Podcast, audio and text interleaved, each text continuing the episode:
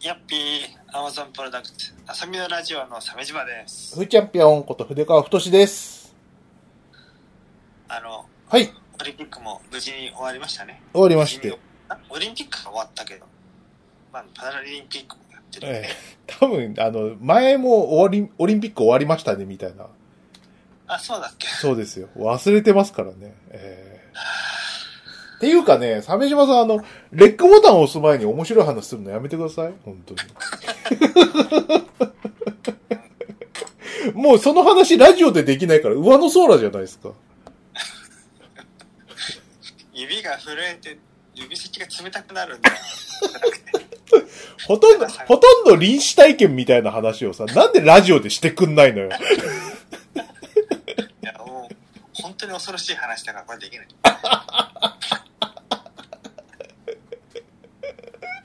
そうね。うん。ね、どう恐ろしさで言うと、なんていうか、こう、吉田会長案件みたいなね、えそうそうそーう。やつなんで、多分吉田会長にじゃあ聞かせてやろうと思ったら、もうふざけんなっていう感じの。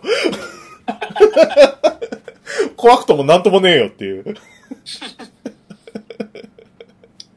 感じ方に個人差があるからね。えーただ、鮫島さんはもう、手、もう手、指先がふもう冷たくなって、ブルブルブルブル震えたっていうだけの話でしたね。えー今日一日食欲がなかったっていう。食 ずっと地面ばっかそうですね。えーそんな、まあ、鮫島さんが、 テンション激落ちの中で、あの、アマプロ久々収録ですね。え ーそうですね。今、えーっと、どうかな。近況みたいなの話そうかな。ちょっと軽く話しますか。そうですね。うん。えっとね、最近はね、もう、あれですわ。ふっちゃんはね、あの、眠りがやばくて。なんか言ったな。そう無理やばいってどういうことあのね、睡眠時間がどんどん短くなってて、なんか、あの、そういう映画あったじゃん。じもう睡眠が時間がどんどん短くなるみたいな。おううん。あれだと思ってさ、今ちょっと大変なことになっててさ。うん。えっとね、そもともと、もう40になってから睡眠時間を短くなる傾向になってて、うん。うん。あれなんか6時に起きちゃったとかさ、ああれ5時。半だとか、い、12時寝とか1時寝とかでなっててさ、あ、早いね。早いね何それうん。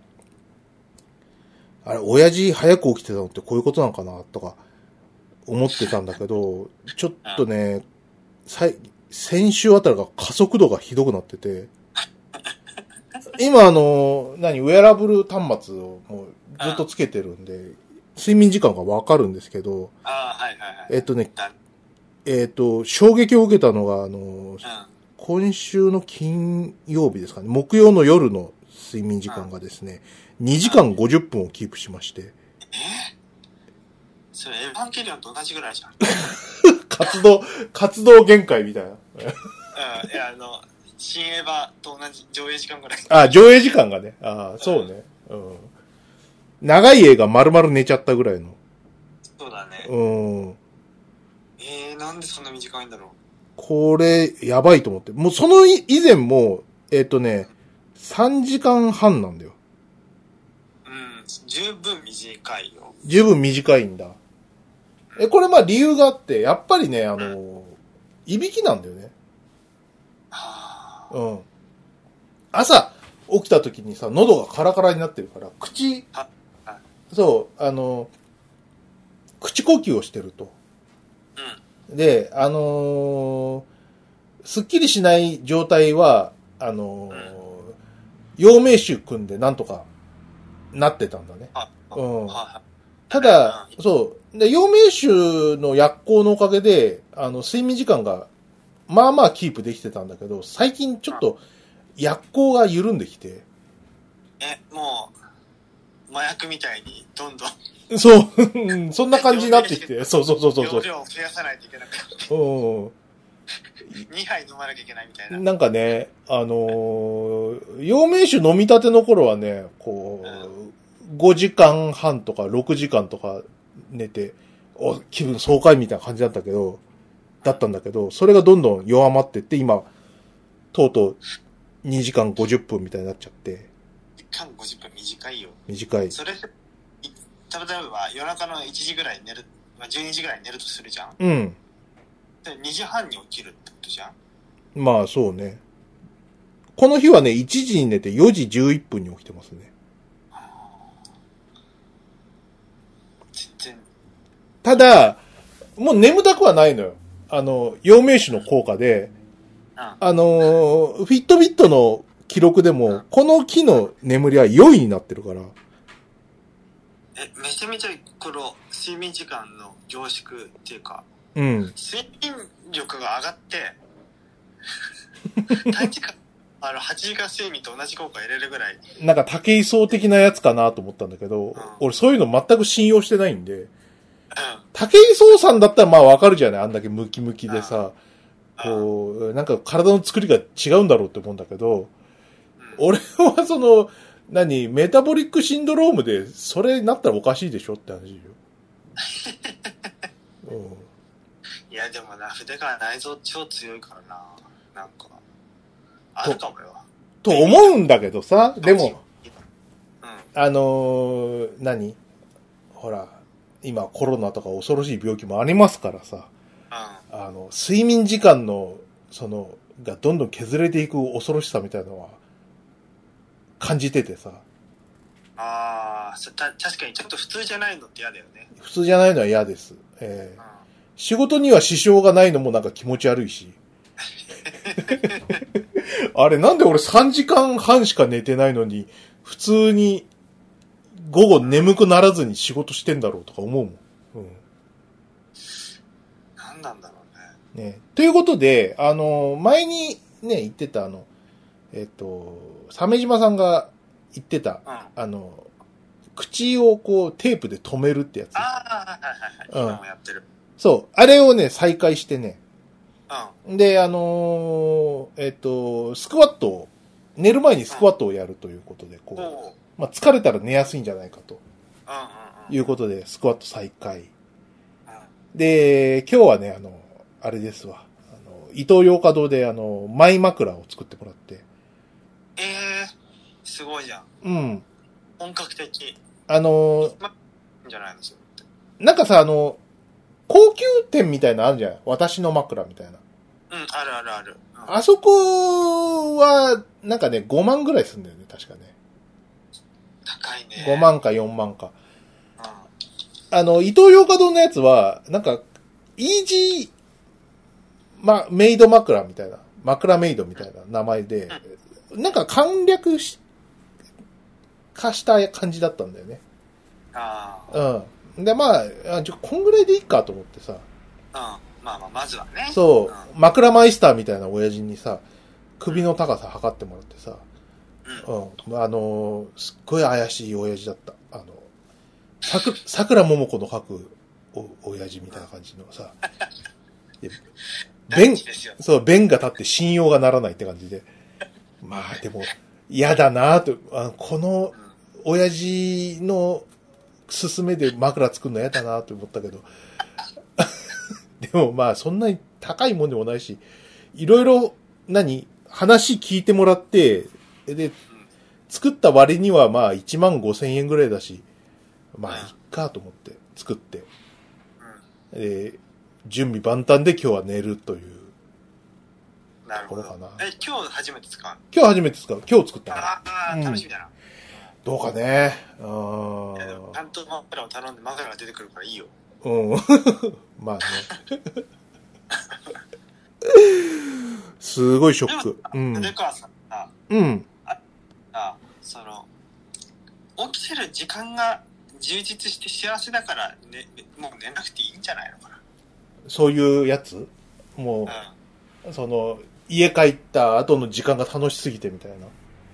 そうそうそう。俺う、新卒の頃なんてさ、昼間も夜も全部眠たかったんだけど、ん。うん。し日中が地獄だったから、はい。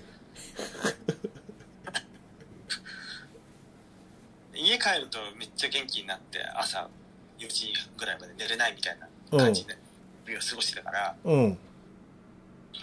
やっぱり、やっぱ日中が充実してると、こう、こうね、寝なくてもよくなるとかっていうのあるんじゃないのあんのかなずっと寝てたかったもんねうん。現実がもう逃避したく て現実が辛すぎて。辛すぎてそうですね。なんで寝たら目が覚めちゃうんだろうなと思ってたもんうねん。ね。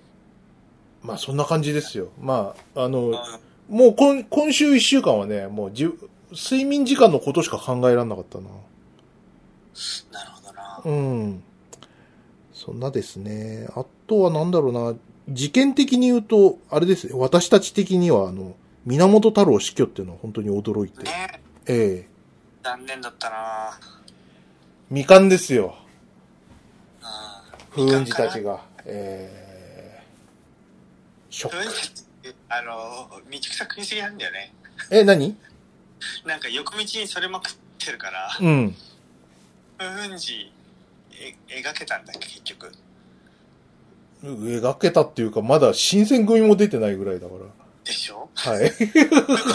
もっと思ったらいろいろ遡ってるうちにこれ戦国時代からやんなきゃっつってやってるうちに戦国時代だけで何十巻も出ちゃってそう、まあ、そういう漫画なわけですよ。風雲児たちっていうのは。その、何よく言われてますけど、あの、芝良太郎の小説のキャラクターを一世の出で出出したら、あの、楽しいかな、みたいな感じで作っ、あの、始めたのが風雲児たちだったっていう話をよく言いますよね。えーあそれでようやく30年かけて、あうんあのーあれですよ。いい直輔暗殺ぐらいまでは行ったんですよ。もうちょっと先かな、うん、かかったね桜田門外の辺はね、すごかったよ。あの、時系列を巻き戻して巻き戻して、うんあの、こっちの視点ではこうとか、こっちの視点ではこうみたいなのをさ、あああの面白そーそう、あのー源太郎あの人さ、若いからさ、もう、窓まぎに例えてさ、もう、ホムホ、ホムホムみたいなのが出てきて。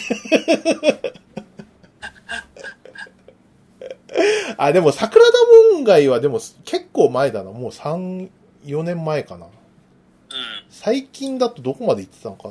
あの、去年の9月ぐらいから救済してたんだよね。ううんん。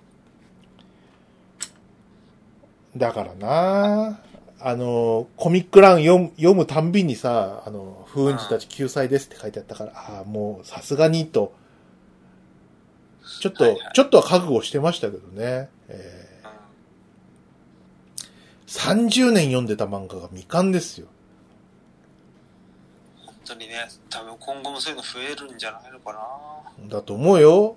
でも、ベルセそうだったもんねベルセルクも、まあね、あの、そうでしたけどさ、あでも、あの、半ば諦めてるみたいなのもあるわけじゃないその、うん例えば、ファイブスターストーリーズが終わるとも思ってないでしょファイブスターストーリーズ読んでる人はさ。うん。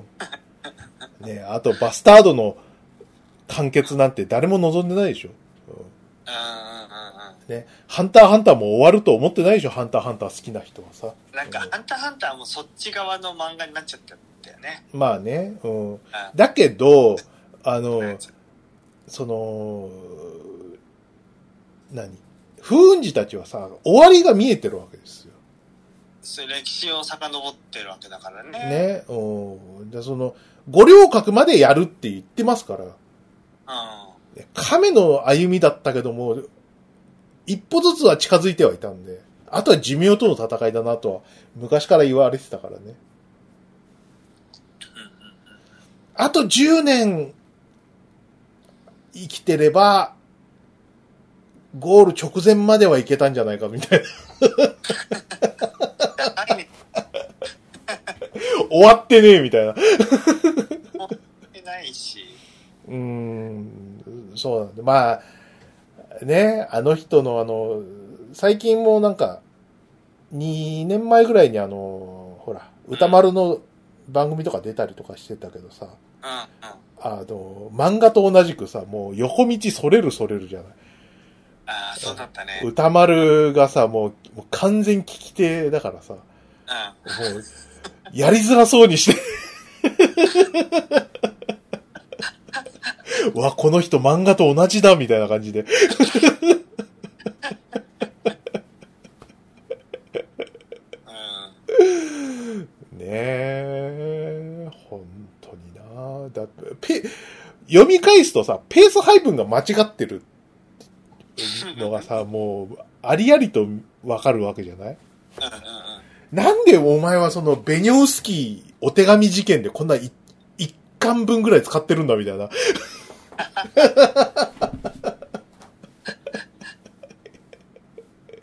一巻も言ってないからさ、三分の二ぐらい使っててさ、本当に頭いかれてるわ、と思って。うん、それは牛尾出版怒るよ。幕末もの書きますっつって始まったのにさ。もう、もう待てど暮らせどさ、もう、解体新書は完成しないしさ、うん。だから、話もなかったね。長かったしね。 うん。でもあれがやっぱたの、面白かったよ。解体新書のところとかさ、やっぱ、いいよなとか思うもん。よくまあ、さ資料とかさ、うん。掘りつけたよな。うん。ね。ね。うん。フンジたちは、あの、Kindle Unlimited で見れるみたいだね。あ、そうだ、途中まで見れるかな。あの、幕末編はね、10巻ぐらいまで、うん。あの、Kindle 読み放題で見れますんでね。そうみたいだね。うん。全然、すぐ読めるよ。まあ、時間はかかるけど、うんその、読み進めるような、お引きの強い内容だもんね。そうだね。うんあーって感じ。うん。ねえ。あの、一方でさ、うんその、アントニオ猪木さんは復活したんだよね。あ、そうね。すごいね、生命力がね。退院できたんだな、すごいな。そう。退院した、退院した猪木見たけどさ、割と元に戻り、戻った。戻ってたまあ、だいぶ、その、まあ、病み上がりだから痩せてはいるけど、うん。だって2ヶ月前の猪木とかさ、もう、死んだよね、と思った。そう、あ、これやべえとか思ったもんうやっぱ猪木さんは死んじゃうのかな、と思っちゃったじゃん。ん。ね。でも、退院しちゃうんだね。そうね。すごいねすごい。すっげえ、と思った。闘魂の人だなと思って。やべえな、猪木って。か、かと思えばさ、あんなに元気だった千葉真一がさ、コロナでコロッといったりとかさ、う今日もあの、なんか、反ワクチンのさ、あのん。う、ん。落語家さんが一人お亡くなりになったりとかで、すごいもんだね。いや、コロナ怖っ。うマん。ジマジでワク、チマジでワクチンデマね、悪質なんてもんじゃないよ。うンん。ね。本当に。アメリカとかのワクチンデマのこう。うんルートを探っていくと、大体10人、15人ぐらいまで絞れたみたいな報道あったよね。なんかあったね。うん。うん。で大体そいつら、あの、あの、オカルト商法とかで、ひあの、ね、小金儲けようとしてる奴らだったみたいなことうんが。暴かれましたよね。ね、うん。ほんと。なんかさ、あの、うわ、なんか、何人はこう金のためにここまでやれるのみたいな感じのさ、ねあの、反ワクチンを歌ってる医師なんだけど、もうなんかワクチン接種してるっぽいみたいなさ、人いたよ、なんか。もう下道すぎる。本当にね、いや、すごいなと思って。やばいな。しばちゃんとかさ、さっき言った、その、何うん、落語家さんとかはさ、まだ信じて亡くなっちゃった分さ、うん。ね、かわいそうだけど、ピュアだよね。まあね。う信念のもとだったからね自業自得という意味ではまだん。ねあーそれで他人に迷惑かけるレベルになってる可能性もあるからなそうね。あー特にあの、家庭で感染とかさ、あーねそう。自あ、分強いような話聞くと辛くなるよねやばい、やばいでしょ。ヨシリンとかやばいでしょ。知ってるユーチピン小林よしのり。もう死んでもいいわ 小林義則はさ、もう、なこコロナなんて風邪だみたいな言っててさ。で、何奥さん奥さんに感染させた上に、あの、愛人にも感染感染させたみたいな。自分の。の漫画で書いててさ、うわー、やっべーって。ヨシリン、とうとうここまで来たかっていう。人は変わってくんだな。ねいや、本質は変わってないだけだったのかもしれないけどね。買ってませんよ。うん。うん。ただ、触媒がコロナだったから、こう、路枠だっただけで、そう。だだけでね。小林義則は基本的にあの、何ジャン、ジャンプアンケートシステムが作った化け物ですから、うん。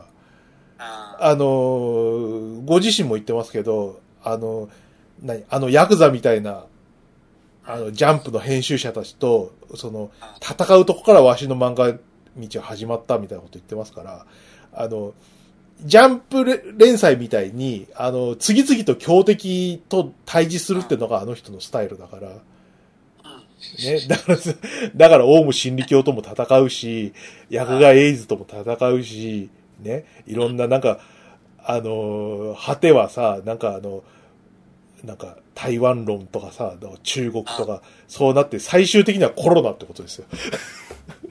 これな、まさか戦う方向性を間違えてるような気もするけど。なんかね、うんまあ、そういう人だからしょうがないって感じだよね。しょうがないけどね。まあ迷惑な人だようんね。迷惑迷惑、本当に。うん。あの、公衆衛生上迷惑な人がね、どんどん出てきますね。えー、千葉、千葉ちゃんはさ、なんか、うん。あの、やっぱりショックっていうかさ、うん。ああいうこう、なんか80だけど60ぐらいのうん。ね、フィジカルの人がさ、なんか、ああいうふうに水素水飲んでるから大丈夫っつってコロっていっちゃうあたりはね、非常にこう、 涙を誘うというかさ、いやー、無様だろ、それは。特にあの、ほら、コンバットレックさん的なさ、あの、うん。うん。あれで言うとさ、今、何、あの、沢田博之さんがもう大変こう注目されてるじゃないですか。うん。うん。モータルコンバットでの素晴らしい演技とかね。えーそうだ。そういったところで考えるとさ、やっぱし指定関係的なところでさ、うコンバットレックさんの心境はいかにみたいな思いますよ。えん。うん。らしいよーね。ねえ、もう一度共演見たかったなとか、うん。確か俺ですら思いますからね。にな。えーねえ久々あの、志保美悦子さんとかさ、あとは、うん。昔のその、ジャパンアクションクラブ一期生の人たち、うん。春田純一とか、春田純一はあの、ダイナブラックの人ですよね。ああ、はいはいはい。めちゃくちゃかっこいい人。うん。うん。ダイナブラックね。そう。あと、あと、渡博士とか、そこら辺の、こう、立ち上げメンバー的な人たちがね、ああこう、いろいろこう、コメント残してくれて嬉しかったですね。うん。うん。だね。大場健二がまだコメント出してないからね、大場健二さんがちょっと、健康が心配なんですけど、大丈夫なんですかね。えーなんか、大病を患ったみたいなニュースはちょっと前に聞いたことあるんですけど、えーえー、ねえ、心配ですね。心配だな。ねはい。そなしんて、か、うん、ワクチンして、まあ我々ね、不治になったけども、うん、一方でね、モデルナワクチンには心配事が増えたりして嫌だよね、あれ。そうね、俺モデルナですよ。えモデチンだったもんーね。モデチンですからね。まあ、あの、チェックしなきゃなと思ったけど、まだチェックしてない別に知ったところでどうにもならないしね。な。ならないしね。うんでもなんか金属片のやつは、あの一部のね、金属アレルギー弱い人には、こう、表表面化して大変だったみたいだね。そうなんだ、うんうん。どうにかなるとも思えないけどね。だって、筋肉注射でさ、うん。別になんか影響あんのって感じだよね。何がえそのき金属片の入ったモデルナワクチンをさ筋肉注射したところで何かが起こるとも思えないけどままあほとんどの人って何も起きないけど、うん金属は体内に金属がずっと入れっぱなしはしょしやばいんじゃない、いう人もいるかもね。うん。まあまああしわかんないことだから今すごく未知のものに取り組んでるとこだからねコロナからあのみんなを救うというかそうですね。え俺はファイファイチンだけどー、うん。ファイチンだって今表だって何にも起きてないだけで、うん。後からまだモデルナ方がモデルナの方がよっぽどマシみたいなことになるかもしれないよ。可能性はあるよね。うん。肌が緑色になるとかさ。うん。望むとこじゃん、お前なんか。 かっこいいよ。強くなるんでしょ、きっと。うそう。ん。うんそうね。ねガルルエロコみたいになっちゃうかもしれない。うんブランコの、ね、ハルクのコスプレがはかどるってもんですよ。えアイブのコスプレもはかどっちゃうかも。だって、ね今分かってないだけだからね。ワクチンが、ねーうん。過去にも日本の政府はやらかしてるからね、ワクチンではね。はい。だから信頼度が低いんだよね。まあただね。今回ファイザーもモデルナも世界中で使われてるからうん。どうなるかねものすごい新しい時代を迎えちゃうかもし人類が流血鬼みたいな感じにそうですね。えー、わかりませんけどね。はい。まあそんなんですかね。あとはなんか鮫島さんなんかありましたああそうですねうん。筆口さんもそうですけどブラビア買ったんでしょあ、そうそうそう。あの、今日届いてさ、ブラビア。あの、テレビ買い替えまして、ふーちゃん。ねええ、あのじー、何年ぶり俺あの、柏スタジオにいる頃から使ってるテレビをまだ使ってたわけよ。あの富士通のやつだよね違います、違います。あの、シャープです。あ勝負かシャープの、えー、アクオス。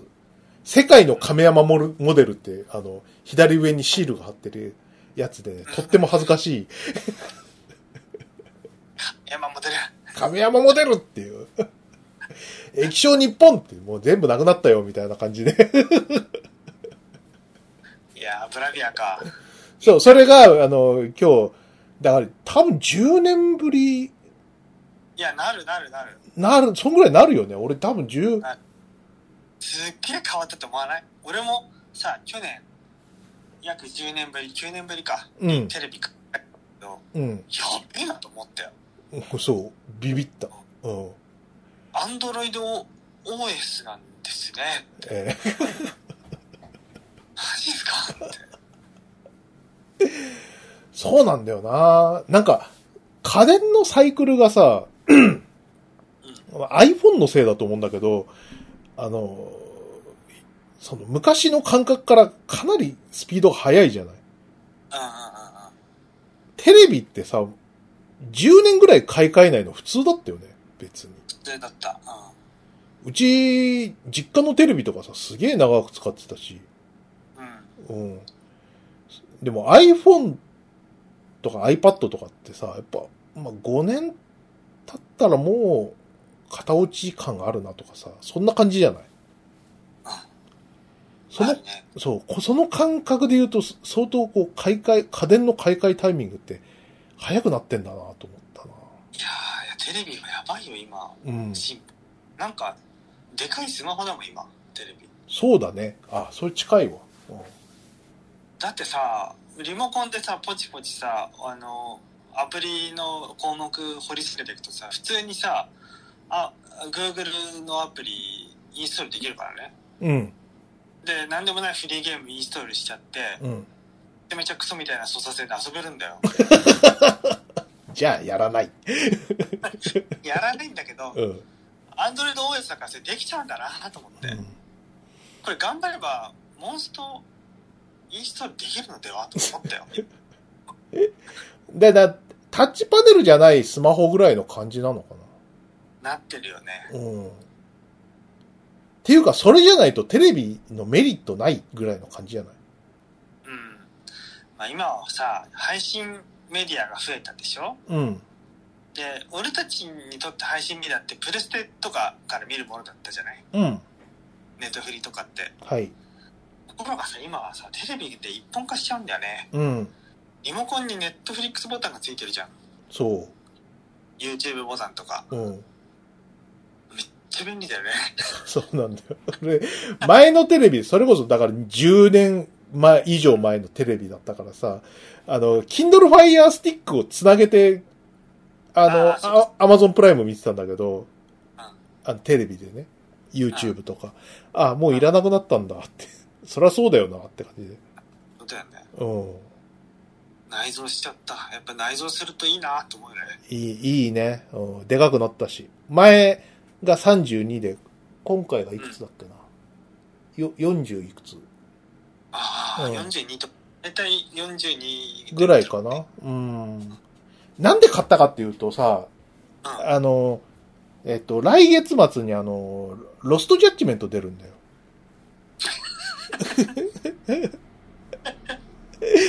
そうそうそうそう。これはあの、うちの奥さんもだ、もう、大興奮の一品だからさ、うんあ買うと。あうん。でさじゃん、そう。で、PS5 を買うよりかは、まずテレビじゃないっていうことで。そうだねうそう。だって、家さえばそう。HD ですから、4K にしましょうよって話で。うんうんええじゃあ、でもさ、テレビってやっぱ、なかなか、こう、触手が動かないというかさ、うんああ、テレビで10万かと思って。まあ大体10万ぐらいがいいくいいだろうみたいな話だからさ。はいはうーい10万でもいくないえ昔の俺の感覚からすると10万で42型が買えるってめちゃくちゃ安いなと思う安い、安いんだけどさ、うあの、他にもほらあるじゃん。こう10万で買えるものみたいな。特にほら、あの、ふーちゃん今沼に落ちちゃってるんで、レンズ1本分かみたいな感じ。まあな そう、そうなんだよ。うーん、10万レンズ買えちゃうな。32ミリの単焦点レンズが1本買えちゃうなとか、ブツブツブツブ ツ。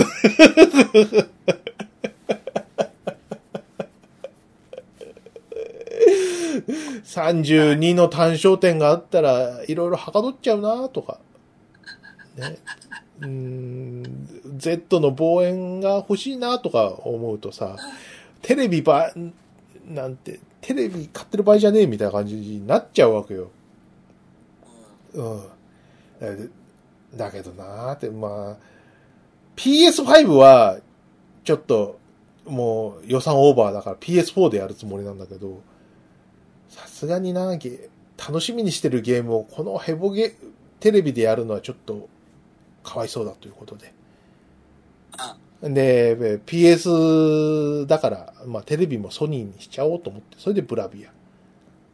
ああねなんか相性いいんじゃないかって期待しちゃうよねそう。で、全然忘れてたんだけどさ、あの、ハードディスクレコーダーがさ、あの、ソニーだったの忘れててさ、うんあの、前は、その、シャープの液晶テレビにソニーのハードディスクレコーダーつけてたんだけどさ、あー今回、その、ソニーのブラビアにソニーのハードディスクレコーダーつけたらさ、なんか、いろいろ書き換えちゃったらしくて、あの、うんうんなんか、 あの、久々、そのハードディスクレコーダーつけたらさ、レイアウトから、UI から何か全部変わっちゃってて、使いやすくなったと使いやすくなった。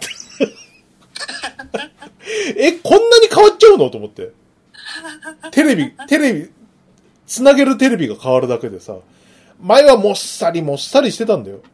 そうだよもっさりもっさりしてるようん。それがさ、なんかあのーソニー製のテレビとつなげたらさ、はいみたいな感じで。 キビキビしましたみたいな感じで。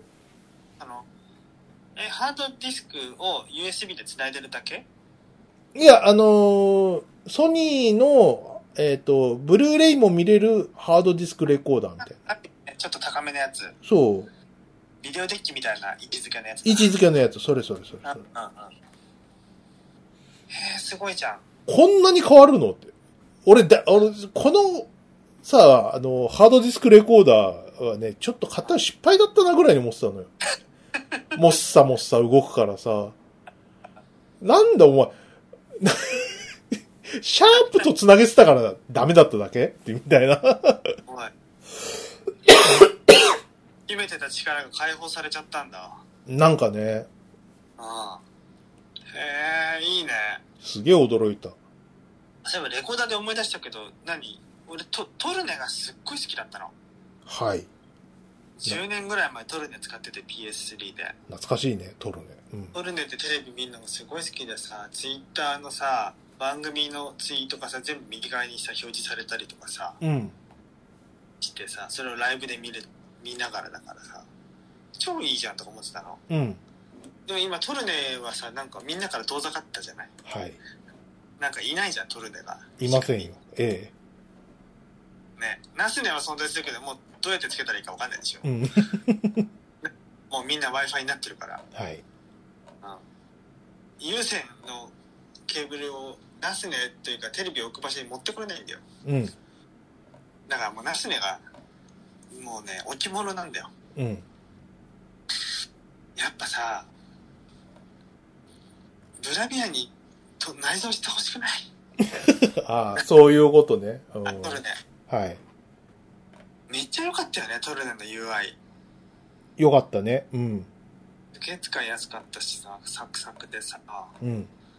データも消しやすいしさ、操作性もいいしさ。うん。今ってテレビで確かにハードディスクでハードディスクつないでテレビ番組録画できるけどやっぱ重いもんねうん。ちょっとおさせもいまいちだしねうん。あトルネが内蔵されたらちょっと、まあ、余裕があれば買い直してもいいかもそうね。うん。なんか次にテレビ買う時は 8K がもっと普通になったぐらいのタイミングなんじゃないかなとかってなんとなく想像してるんだけどうん。今 8K の技術はあるし放送もあるけどい結局 4K で買うことが主流になってるじゃないはい。だから次は 8K で買うんかなとか思ってるんだけどその時にどうかねトルネも来てほしいなって、うん、もう、でも 4K でもさ、全然民放各局ついてってないからさ、もう別私の、はね、うん、 BS はさ 4K 放送あんだようん、でえっ、と HD 放送も同時にあってうん。あのね違いが分かんないんだよだからなんかもしかしたらその同じ番組をさ録画してうん、その標準サイズ録画みたいなのでちゃんと放送時のクオリティで録画して比較すれば分かるかもしれないけどうん。なんかいまいち分かんない HD でいいわただねただうん、まあアナログの時も俺は思ってたのうん、アナログだってテレビ見れてるしうん、いいじゃんってうん。でもテレビで見てたはい。思ってたんだけど、い、ざ地デジが開始された時にもうめちゃくちゃ違うと思ってうん、だから注意してみればそれの10%ぐらいの驚きはあるかもねいや、でも、アナログからのデジタル放送になった時の衝撃と、今のその何 ?HD から 4K になったのじゃ、ちょっと比べ物になんないかなって感じするけどね。確かにはい、あの、お綺麗だなと思ったけど、うんあの、アナログデジタルほどのあれはないですかまあしょうがないよねねそりゃそうだろら。うん。うんえ、こんな滲んだ画像見てたみたいな。ショックあったじゃないですか。うんショックだったはあってなったもんね。うん。いやー、まあそんなっすかね。ブラビア買って。どうですかね。あ、鮫島さんなんか、ピクセルリマスター、何あ ?FF3 やってたの FF3 と FF1 をやったんだよピクセルリマスターでなんで2やってくんねんだよ。あのねちゃんと理由はあってうん。 2はねあのワンダーサンの時にクリアしたのよ そうなんだ。うん。まあ1もクリアしたんだけどうん。だから1はすごくやり残したっていうか最初のパーティーメンバーに盗賊を入れててすげえ邪魔だったのそいつはい。こんなあるゲームもう本当嫌だなと思って全部ないすればよかったとう思ってん。え、あの、FF1 はあの、転職がないから、ね。うんうん。すげえこのこのお荷物なんだよっていうかナイト以外全部お荷物じゃねえかよってうん。火力のなさでさずっと苦しめられてさうん。なんで今回はナイト2人黒間白までやって、うん。まあ黒間白間入れるのは仕方ないよねだって魔法じゃないと倒せない人いいいただろうし、うん。うん、だからそれのメンバーでやったんだけどやっぱあ圧倒的にその早い戦闘が、もうなはいシーフがいないからうん。ニーフって本当お荷物だったんだなっていうのを実感してうん。で白魔や黒魔もアイテムを使うと杖の効果でサンダラとか出るじゃないうん。でそれをずっと使ってればいいわけようん。一定なんか杖でぶん殴るよりよっぽど10倍ぐらい強くはなるからうん。それで FF1 を終わらせてはっきりしたと思ったのうん。チーフいなくてよかったってうん。でで思ったんだよね FF3 ってこれまでワンダーサンで移植するする言ってて結局しなかったじゃんはい。で DS で出たけどなんだこれっていうような内容だったでしょそうね。あれは、どうだったっけなマトリックス開発のやつだったかなうんなんで 3D にするのってこれじゃないんだけどそう。全然、みんながっかりしたやつね。もうなんかこれでいけてると思ってんだろお前らつってね。滑ったなとうんはい。なんだけどそれが今回ちゃんとそのドファミコン時代のドット絵を踏襲しつつものすごく丁寧になんかなんていうのかな快適に作って作り直してくれてたからうん。で FF3 やりたいやりたいと思ってたんだけど、まあ、ファミコン時代は僕はファミコン難民だったからそんなものはできずはい。大人になってからやろうにもワンダースワンには出なかったからやっとその俺のやりたかった FF3 ができると思ってうん。やったのうん。めちゃめちゃ戦闘が面白くて、うん。まあ、以前からその友達がやってる FF3 とか見てたから、うん。あのすげえテンポのいいなんか27ヒットとかさするのがすごい好きでうん。右手と左手で順番に殴るのも好きでさ、うん。このスコスコスコスコっていうさあのテンポのいい戦闘いいなと思ってたんだけどあれ最高だよ。もう、俺はやってたの小学校の頃だったけどさ。え、右手と左手で、順繰りに剣をシコシコシコシコ押して、そうそうそう楽しいって、まあ思いますよ。えそれ面白かったで案外とその良さをさ4とか56ではさなんかどんどん減ってったじゃんえうん。あまあ俺はその後6までは FF ややってないんだけどうん。でもなんか FF3 の思ってたのよりだいぶなんか抑えめになってるなと思ってなんだこれと思ってたんだけど、うん。やっぱり FF3 だよねだからねやってたんですよ FF3 を光の4戦士、はい。光の4戦士のジョン・ポール・ジョージ・リンゴがね光の四戦士っていうかビートルズだよね。なんかね、うんあの玉ねぎ形式の時の4人の配色がさ、うん。ちょっとサージェント・ペパーズ・ロンリー・ハーツ・クラブ・バンドの時のビートルズの衣装とちょっと被るんだよほ若干原色からずらした、うんその黄緑とかう。うん。なんか紫寄りのピンクとかうん。いう配色でちょっとビートルズ寄りじゃねえのかなと思ってそうか。玉ねぎ剣士っていうのも、こう、ヘア、ヘアスタイルのことなのかもしれんし。えそうなのあれよくわかんないけど。 なんで玉ねぎ剣士なんだろうねなんだろうね。確か DS 版のクソダサい方だとすっぴんって名前だったよねそれは5じゃないのいや確かあダサい方ピンだった気がするあれか、あの、リメイクの方で、すっぴんに名前を統一させたとか、そんな感じなのかな ?FF5 でやってた。ううんん、やってたから玉ねぎ剣士なんてなんだねそんなものはつってでも俺がすっぴんも大概なもんだと思うけどね。ね なんだそれは、すっぴんって。いや楽しかっったよね、ヘセリー。うこ攻略サイト見ながらやりますけれどもね。ん。うん。なんか、あの、つぶやき見てたけどさ、見る限りだと、ラストダンジョンのバランスとかって割とそのまんまに作ってるっぽい。かもしれない。すごい長かったよ。うん。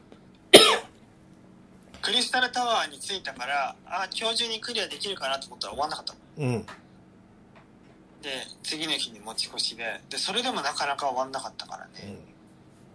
終わんねえな、 これ。あそうだ、FF3 ってラストダンジョンが、やべえくらい長いって聞いたぞ。そうそうそうそうそれか。う。うんやばかった。めっちゃ長い。まあ、あスイでもスイッチだから、あの、何途中な、その何あの、止めるのは楽だろうけどさ。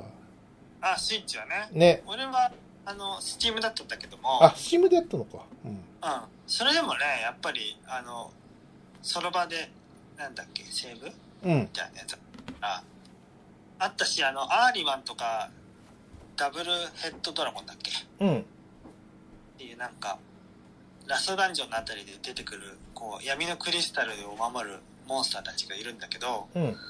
そいつらを倒した後に闇のクリスタルでヒットポイント、マジックポイント全部回復するんだよ。うん。光のクリスタルと同様にね。うん。なんかファミコンまではそれがなかったらしいんだけど。なかった、なかった。それ回が復大変だったんだよ。ね、エリクサはめっちゃ持ち込まなきゃいけないでしょ。うん。うん。本来だったら。はい。そのつもりだったんだけど、い闇のクリスタルで回復するもんだから、もうレベル上げが楽しくなっちゃって、うん。もうなんか、もう日曜天国とか聞きながらずっとレベル上げ して、 あっあっつって。そうそうそう楽しそうだな。うん。ホーリーとかさ、うんその魔法もさ、思う存分使えんじゃんうん。ほらは、賢者とかなってるから。うん。で、バハムートもまあ使おうと思えば使えるんだけど、ああいつテンポ悪いからもう、うんあの、機械に入れて、ホーリー一択で、うん。レベル上げしてて。確かね、俺はね、全然、なんか一般的には人間剣剣うん。忍者忍者賢者賢者っていう組み合わせらしいんだけど、俺その辺ちょっとあんま疎くて、うん。最終メンバーで魔剣士、忍者、空手家、賢者だったかな。珍しい。そうなんだよ。うん。空手家がめちゃくちゃ頼りになるんだよ。うん。正直忍者とか魔剣士よりも圧倒的に強くて、うん。まあ、その時、熟練度はもう99になってたからっていうのもあるんだけど、うん。空手家のね、火力がほんとすごいのよ。うん。一番信頼できるのは空手家だったから、彼らは外せなくて、ほ常時。い。 上司。常時空手家だったんだけど、うん。空手家強かったな、ジョージ。すげえなと思って。そっか。うん、どうなんだろうな。リマスターのバランスなのかわかんないけどさ、ファミコンもそこら辺どうだったのかな。あんまりあの、そこら辺考えずに俺は、みんながやってるからって理由で、俺も忍者忍者賢者賢者だったんだよ。いや、でもね、忍忍にケンケンはめっちゃバランスいいんじゃないかなだって、全部装備できるじゃん、忍者が。うん。だから、これまでの武器が、まあ、全部使い回せるから、ありっちゃありだよね。うん。ただ、その、持ってる武器の4強って、た円月輪と、正宗と、ラグナノクとエクスカリバーだと思うんだけど、うん。魔剣士もそれ持てるんだよね。うんエクスカリバー、ラグナノクを。なもんだから、別に熟練度高い魔剣士保留しとくかと思っちゃって、うん。それで魔剣士残ったんだよね。そっか。うんでただ忍者はね結構走行薄くてうん。なんだよなまあレベル上が上がればいいんだけど、うん。まあ、結構死ぬなと思ったんだよないいな。なんか話聞いて楽し、めちゃくちゃ楽しそういやーレベル上げが楽しいお話は、あの普通だからだな。ポスターのたびに死ねいって言われるっていううん。うん。もう我々の予防を阻む者は許さん死ねいって、うんなんかね死ねいっていうふうに言ってくるボスがめちゃくちゃ多いっていうのがまとめられて たで死ねいでそのボスゼリフ、戦闘前のボスのセリフが終わるっていうのがまあもちろん多いんだけどうん。死ねって終わるやつも多いわけうん。あの、みんな死ねなの。うん基本 って思ってみんな挑んでくんだよね。うん。いいなあそのシンプルさが。死ねいまだ、うん、 死ねいって。ボキャブラリー。あのね、くどくどね、喋んないのがいい。うん。すっげえ好きかも、FF3。そっか。 FF6 とかになってくると、なんかくどくどくどくどさ、うん。メソメソした話を始めるじゃんうん。 ?7 とかになってくると顕著じゃん、ストーリー性が。もちろん、その、そういったものを目指した上でさ、どんどんどんどんこの演出とかが、うんこう、突き詰めたのが FF の歴史ですからね。えそうだね。4あたりからちょっと、その辺、ドラマ性が増えてくる印象はあるね。ーうん。リッター5で、ちょっと、そういうのだるいんですけどっていう人が、多分出てきたんだと思うけど、うん。その人たちは二度と帰ってこなかったね。なまあねいやいや、よかったよ。だから FF3 めっちゃおもろいなと思ったも。ーうんん。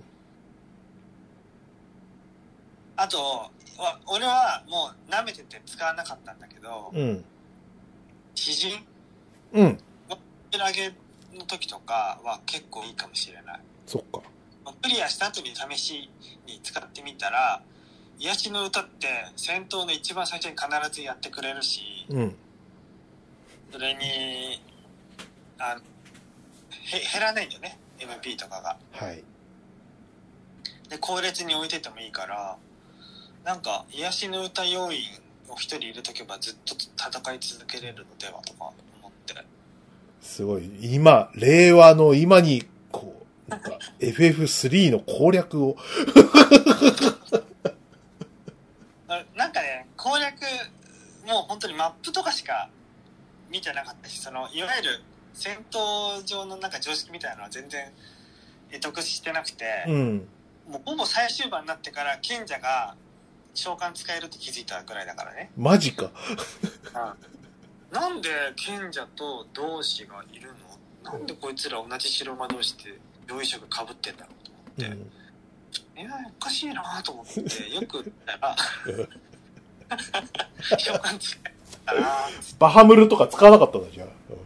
マハムルだから最後の方で、その、うん使えるようになっうん。たはわい、け。はい。ところが、あの、白魔同士1人しかいないから、3人、4人中。うん。結局、その、まあ、リンゴなんだけど、うん。リンゴスターはずっとケアレが唱える係だったから、うん。あの、バハムルよ呼べるけど、あ呼ぶ暇は一回もな かったね、ボス。そうか。あージョン・ポール・ジョージがずっとこの、ね、負けん師のジョンと、えー、と空手家のジョージ、うん。それ忍者のポールがね、うん。あの、敵ボスをどつき回してる後ろで一生懸命リンゴがうん、ケアルが会えるという。はい。 光の四戦士がね。えそうリバプール出身のね。ーはい。 はい。いや、いい。よおかっすすめですよかったですね。でも、そこまでさ、今熱く FF3 の、これ、あの、体験を話せるのは、なかなかいい話ですね。いや、ずっと憧れがあったのよ。あの、うん友達がやってる戦闘画面見て、めっちゃテンポ良くて最高だなと思ってたから、うん。 DS の時にもうめちゃくちゃがっかりしたしね。うん。だそういう意味ではさ、その、憧れてた FF3 をさ、あのん、正しい形でリマスターできたってことだよね。そう、ちゃんとセンスのいいさ、ケビン・ファイギみたいな人がさ、うん。やったんだよ、リマスターを。スクエニのケビン・ファイギーが。まあ10年ぐらい前はさ、達成センスのやつがさ、幅利かしてたからさ、うん。 D の版とか PSP 版みたいな、そうでしょデータだうんけども、そうと当時、俺あの、あの、開発のマトリックスとさ、あうの、ん仕事をしてってさ、うん。あの、だ、ダメな会社だなと思いながら 仕事してたんだけど。 あの DS の、あの、ダメリメイクのやった人が今目の前にいるな。ヘボいなって。だからって、思うよな、あれな。思う思う思う思う思う。方がセンスねえなってな何を自慢したいわけみたいなあれいいらんことしいがさねえ。懐かしいな。いやああいうの滅ぶべきだっていう風潮が出てきてよかったよねうん。うん。映画版にさ独自の要素を入れる日本映画界あるじゃんはい。今後減ってくと思うんだよねそうね。えやっぱはいりマーベル MCU の成功がねそれを導いてるんだよ俺は思うえそううん。 MCU の成功っていうのは原作とかうん。ねマーベルのファンが見たいものを見せるっていうスタンスがずれることなく貫かれたから今の成功があると俺は信じてるよはいはいはい。ねうん。ドラゴンボールレボリューション最悪だったじゃんうん。それはケビン・ファイギー魂がなかったわけだよあそこにははい。俺の世界観をドラゴンボールを使って作るみたいなうん。さ傲慢なさ思い上がったやつが作ったわけだよはい。せねスター・ウォーズ789もご愁傷様じゃん、そうですね。はい。でもマンダロリアンはこれだよってみんなが思ったわけでしょうん。特に最終話とかはい。 FF のピクセルリマスターもそういうことなんじゃないかなと思うんだよねなるほどね。うん一個だけも今よりもっと良くなる余地があってうん。あとはフォントなんだよねフォント。フォントがなんか普通のマイクロソ MS ゴシックみたいなやつなんだよあ、かっこ悪かったね、なんかね。うんそういえば。海外のモッドでうん。海外はアルファベットだからねうん。モッドでそのドット絵風に変換するのが出てたりするんだってうん。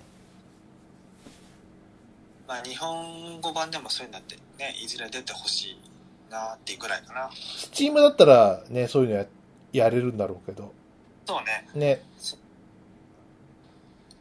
本当のファイルをね書き換えちゃえばきっとできるはずだからうん。そうなんだよな。ああいうなんかちょっとあの、なんか解像度無視みたいなさ、フォントの扱いはさ、嫌なんだよな。でもあのリメイクをやってのけた人たちがそれに気づいてないわけはないと思うんだよねうん。一体どうしてって思うんだよなコスト感とかあんのかなよくわかんないけど。本意見とかあるんじゃないうん。芸人の偉い人とフォントの偉い人がもう袖の下は私やってるとかさそんなことあるか なわかんないけど。うん。ね、コスト感だと思いますよ、大体のことは。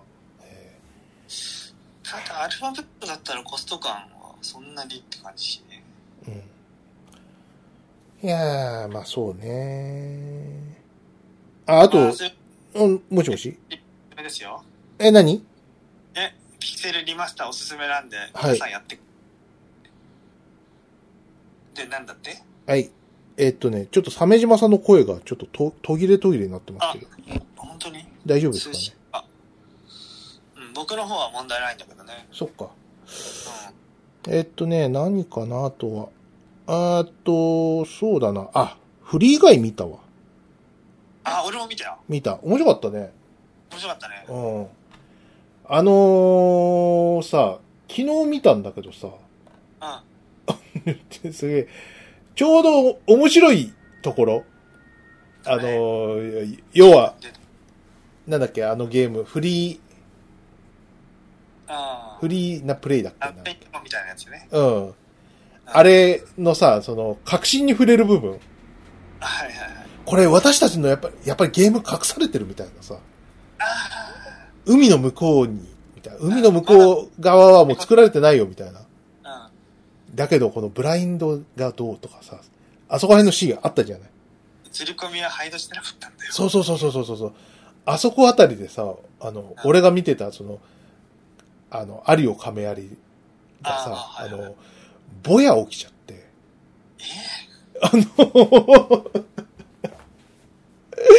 そう、そう、そう、ちょうどそこのあの、ブラインドのシーンあたりでさ、あの、非常口の光がさ、漏れてさ、あれおかしいなと思ったら、あの、スクリーンが消えてさ、ー、え劇場がパッて明るくなってー、、すごい。で、しかもさ、あの、なんていうかこう、バーチャルリアリティのゲームのプレイヤー、 その、何、モブが AI で、その、何、命を持ってみたいな話じゃないはいはい、そうだよね。もうなんかさ、ちょちょっと、何あれ、俺、AI だったみたいな、その、 そういう、こう、仮想現実と、こう、現実の境目が分かんなくなっちゃってさ、うんうやばかった。あのーでその後、その、何劇場、その、1階のフードコートで火事が起きましたみたいん。ああ、そこで、な。うん。あのマクドがあるとこだ。マクドあるところの、あそこのあの、焼き鳥屋さんが入ってんだけうど、んあそこから火事があったらしくて。えー、かわいそうだね。ね。逆に言うと、あの、レンチンじゃなくて普通に本当に焼いてたんだっていうところでちょっと信頼感が出るんだけ ど。 偉いって感じするけど。偉い。うん。あのーまあなんかあの、何、場内アナウンスではさ、あの、ぼやですので、そのままお待ちくださいみたいな感はいはいはいじはで言ったんだけどさ、あの、場内の警報が強くなってさ、うん。ブー、ブー、ブー、ブー、火事です。避難してください。ブー、ブー、ブー、ブー、火事です。避難してくださいみたいな。ちょっと怖いやつになってさ、うんうんで、場内ざわざわざわざわしてさ、あ、やっぱりすいません、あの、避難お願いしますみたいな場内アナウンス来て、うん。うん。あれ結構やばいのかなみたいな感じで、みんなざわつきながらさ、お非常口から出てさ、ーうん。え、どうなっちゃうのかな払い戻しとかどうなのかなと思って。ああえっと、やっぱりち沈下したんで戻ってくださいだって。あー、まあまあまあまあ。まあね。うん。えー、で、戻ってさ、まそれからもしばらく待たされてさ、うんあ、じゃあなかなか映画再開しないんだ。再開しなくて、もうひ、非常にこう、なんていうか映画体験としてはさ、なんだろうな、なんかもったいない見方しちゃったなと思ったんだけど、そうだね、ちょっとね。うん、ただ、あの、何、出口でさ、あすいませんでしたってことで、あの、無料券もらったんで、おおまあ、いっかってこと。ー。無料券もらった。無料券もらったし、なんかあの、何その、後の展開でさ、あの、うん、 AI の人たちが避難するシーンとかあってさ、あ、すげえ、さっき俺たちやったみたいな。その日は最後まで見れた。見れ、見れた見れた見れああ、よかったね。た。うん。ちょっと面白かったよ、その、うん。なんかこう、追体験というかさ、確かに。うん。うん、ちょっと近い形でね。あ映画自体もね、すごいいい出来で。あ、ほんとほんと、そうだうね。ん。ね、でもなんか入ってないんだね。なんか俺が行った回でもう、上映1回だったからさ。1日に。面白いのになね。うん。あんなのもっとやってほしいよ。ね。うん。でも、その、何結論がさ、やっぱり、うん。いい、いいよね。モブ、愛はさ、得られなかったけどさ、やっぱりこう、現実の男ですよ。あの、うね。でも、ね、モブにはね、バディがいるじゃないか。ね。本当にね、いいいいですよ。もう男友達最高みたいな感じで、ねえ。ね、結論がね。でも、モブの、まあ、ガイ自身はさ、うんその、運命の人を探し続けるっていうさ、うん。アルゴリズムを組みっぱなしをちょっとストレスじゃないあれな、なしにしてあげたい。 なんかうん彼のこの個人的なうこん。の思いがさ反映されてるわけでさはい。これはちょっとこう入れっぱなしにするっていうのは酷じゃないかまあね、でもそれも、あれじゃないですか、に人間ってことですよ。こう、機械だ的な的で話で言うとさ、そういうこう、煮え切らない思いをもう抱えてこそ人間という話でもあるんじゃないですかね。えな、はい、そうかもーそう、やっぱこう、あーあともうちょいで届かなかったなーっていう思いで、こうずっと、もうよくわかんない、なんか気のいい黒人の警備員とさ、うんうん毎朝コーヒーを飲むんだよ。 いいじゃん。こう肩を組み合ってさ、なんか、ジーンズプラザマヤみたいな感じで歩いてったじゃん。慣れてた。歩いてった。ジーンズプラザ、マーヤーみたいな感じでさ、う誰がわかんのこのローカル CM の。 我らジーンズ仲間みたいな感じでね、歩いてくシーンがとても良かったです。ええんうーん。ね。えーだから、なんか、続編やるのなんか、マジでうん、なんか、人気だ。面白かったもんな。そう、評判だったんで、続編の号が出たみたいなニュースも見ましたね。えおー俺は昨日スペースジャム2見たよ。ーああれか、なんかあの、うん。レディープレイヤー1、2みたいな感じの。あ、なんかワーナー半券のキャラをたくさん出すっていうのやってたけど、それほど、まあ、賑やかしに過ぎなかったけどね。そっか。うんうん。ストーリーに絡むのはやっぱ親子、バスケ選手の親子と、うん。バックスバニーファミリーだったかな。うん。まあでも、俺は、バックスバニーが見れれば全然いいんで、うん。山口八平だったし、ちゃんと。あ、吹き替えで見たんだ。あのね、吹き替えはやってないのよ。あ、そうなんだ。あ、なるほどね。パパまで行かないと字幕じゃないんだよね。そうか。夏休みの子供映画みたいなところかな。そういう扱いっぽい。うーん。あそれは仕方ないかなと思って。うん。うん。そうそう、そんな感じだったなそっか。じゃあまあ軽く、ちょっとぐらい、あハッシュタグ。やりますか。はい。うん。えーっとね、6月16日ですね。えーっと、ゴンさん。はいえー一度 Amazon プライムビデオでウォッチパーティー会してほしいなーって。もうね、うんこれはいいですよね。これまでね、アマ、アマプロではあのーあの、場所を借りてね、あのー上映会とかやった実績もありますんで。そうね、えフラあの、え、サイファイバーでね、ーえやったよね、たっきりでね。えうん。えーっと、幻の湖と、20世紀ノスタルジアかな。えーそうそうそう。やったやった。 20世紀ノスタルジアに関してはさ、完全に鮫島さんのわがままでやりましたけど、いやいや、幻の湖よ、そうなあの。俺もそうか、あ俺、あ、幻の湖は俺のわがままでしたね。えー で両方とも良かったですからね。えーよかったよかった。よかったあれで一人じゃ無理だよ、うん。見るの。特にね、20世紀ノスタルジアはね、あの、割と見て良かったって。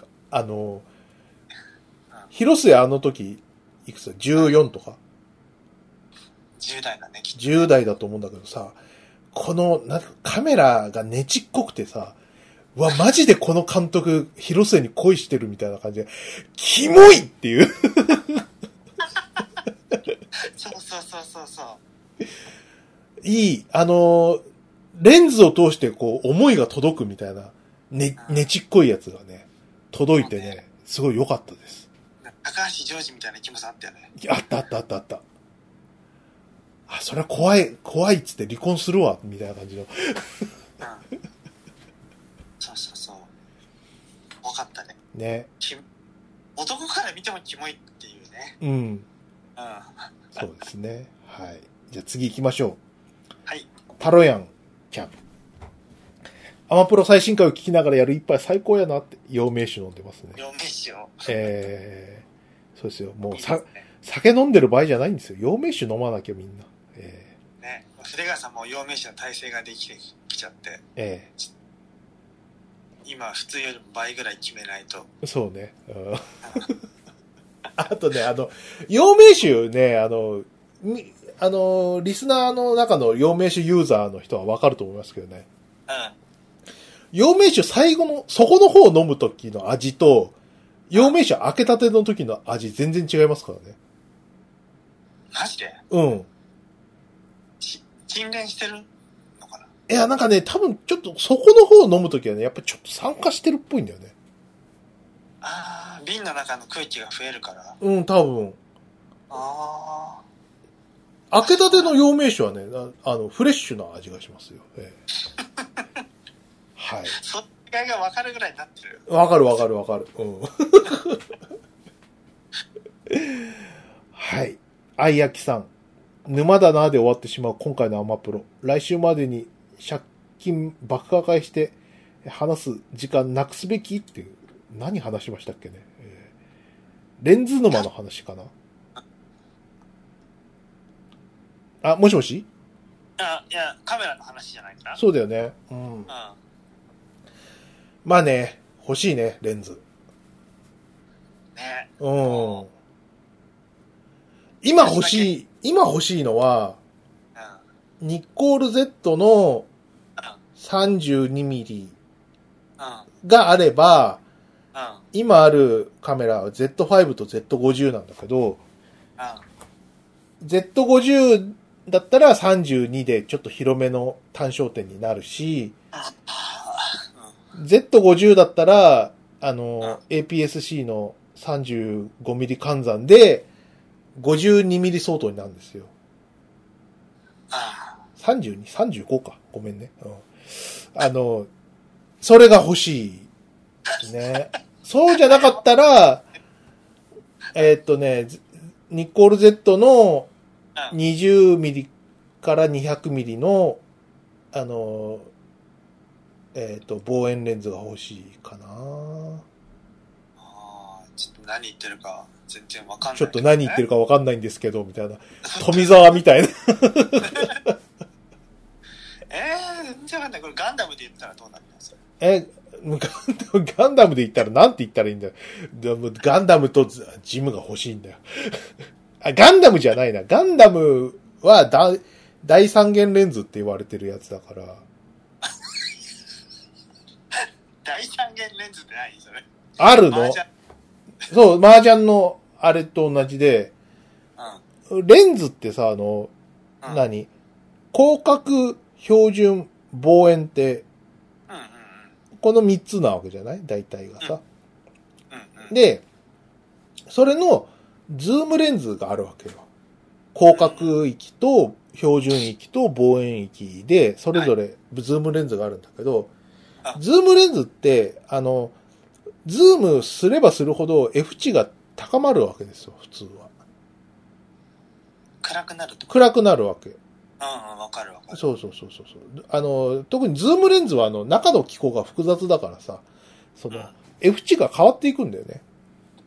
うん。と、だから、どころがどっこい、この第三元レンズっていうのは、あの、ズ、ズームしようが、ワイドしようが、あの、F 値が固定なんですよ。え、なんでそんなことできんのわかんない。魔法だと思うんだけど。あので、各社その魔法のレンズがあるわけ。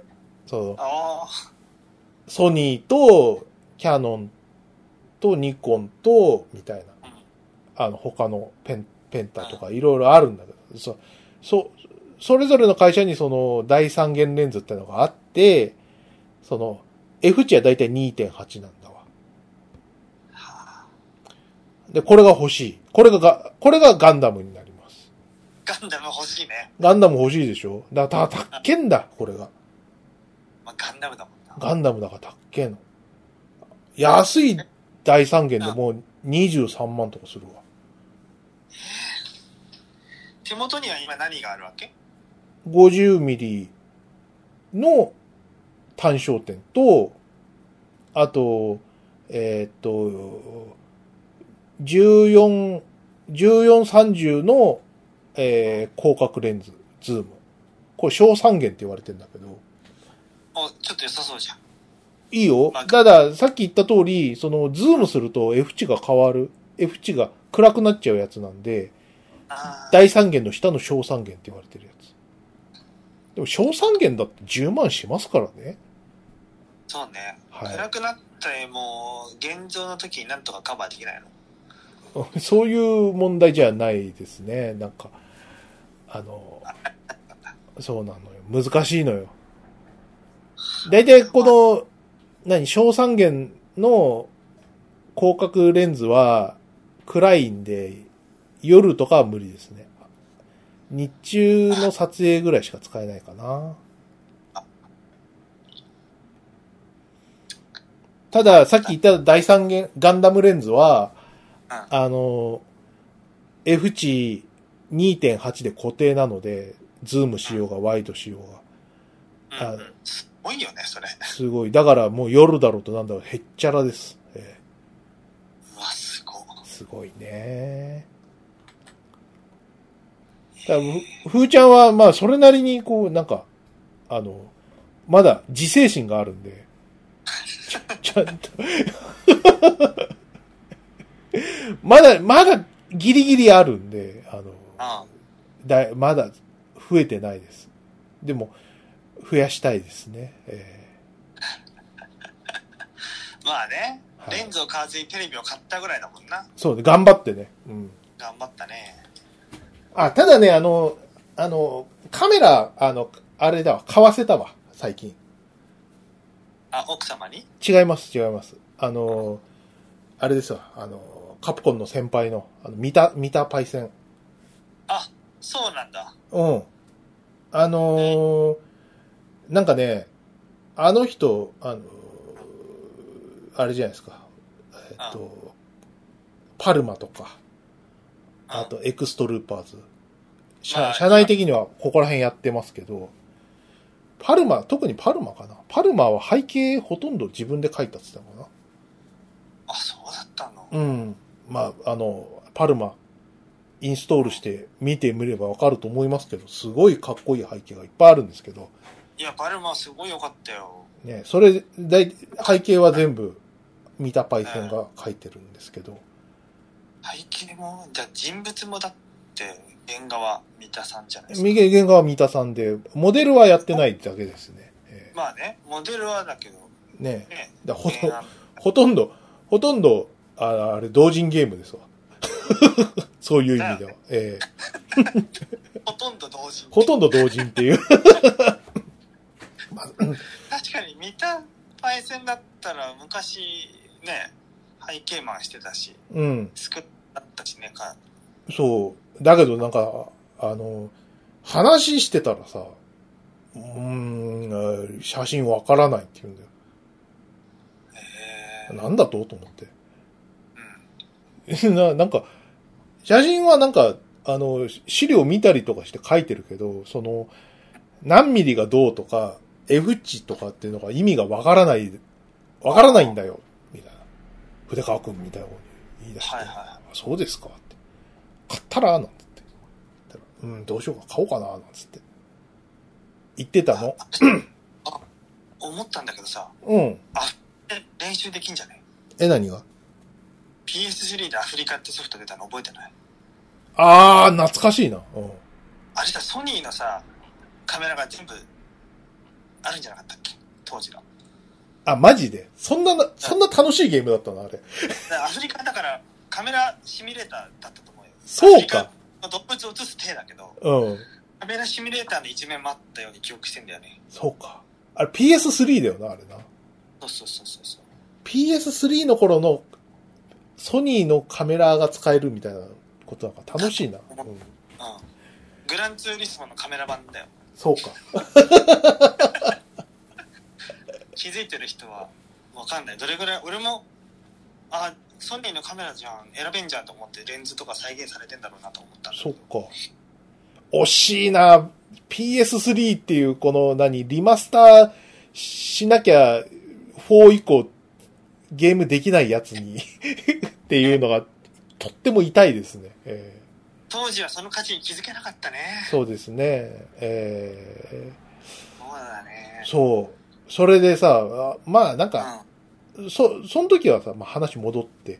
うんうんうん。まあ、買いたい、やってみようかな、みたいな感じだったからさ、あ話の流れで、まあ、行っただけかなと思って、あの、思ってたんだけどさ、うん、ちょっと、後日、ちょっと買、買おうかな、なんつって。買ったんだ。本気そうだなと思って。うん。うんちょっと、何がおすすめか教えてくれって言うから、おはいこれは、ニコン陣営に引き込むチャンスだなと思って。ジークニコンだ。ジークニコンとして、そうそうそうそう。これ、増やさないと、ニコンやばいからって思ってさ、あの、すす、進めましたよ。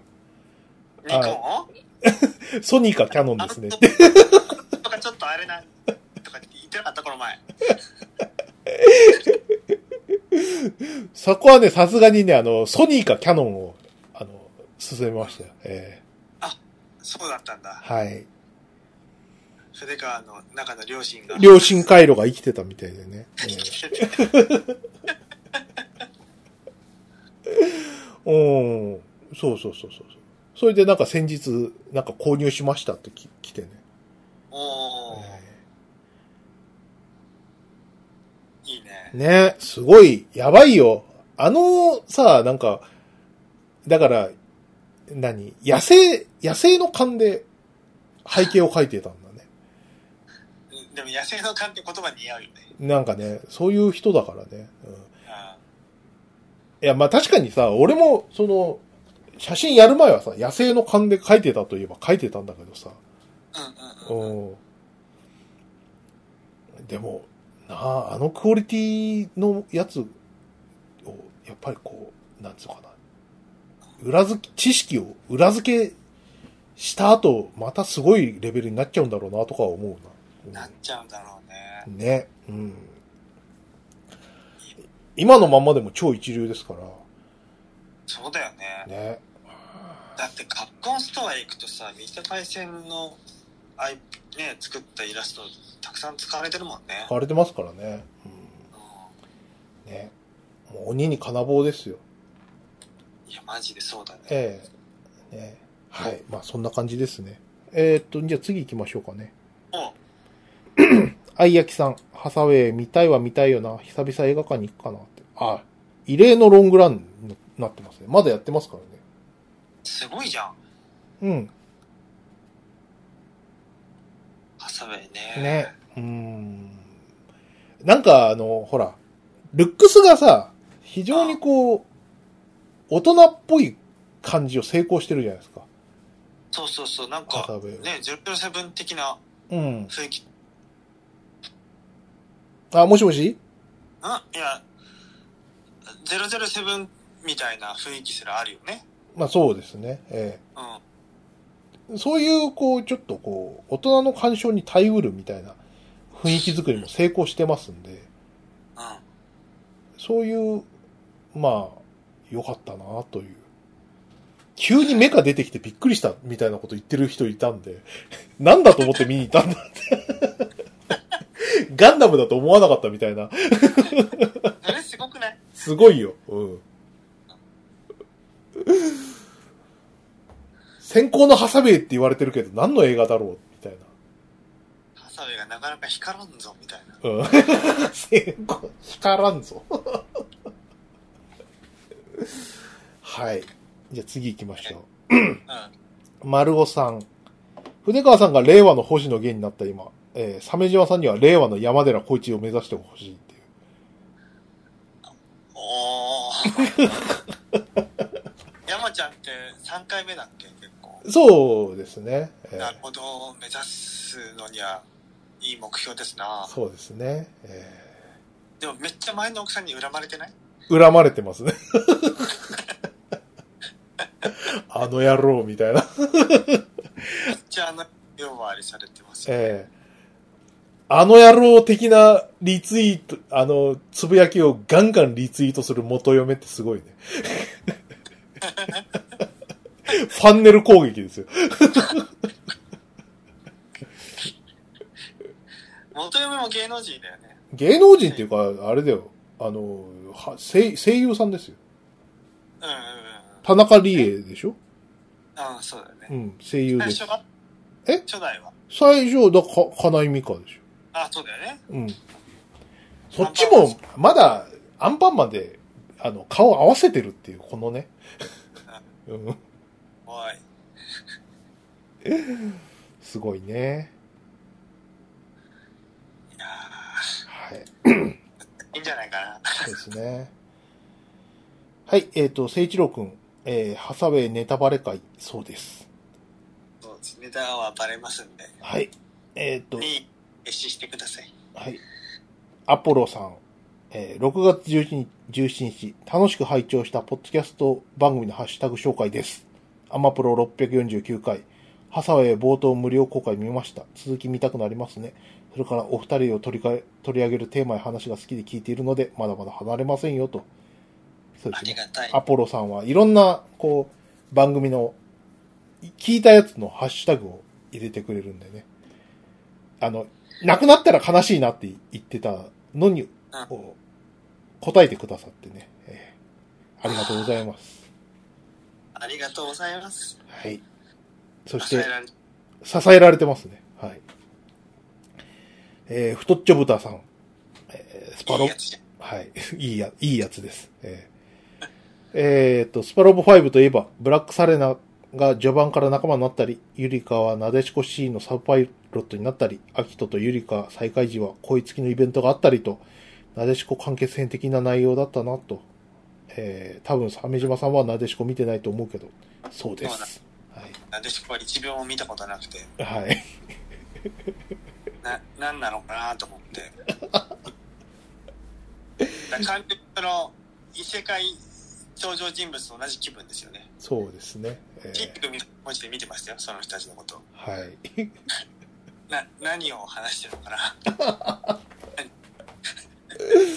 いや、これあの、太っちょぶたさんおっしゃるには、その、これ、なでしこの完結編の映画の、えっ、と、その続きみたいなことを、スパロボ5でやってるんで、こう、ファン的には楽しいよということですわ。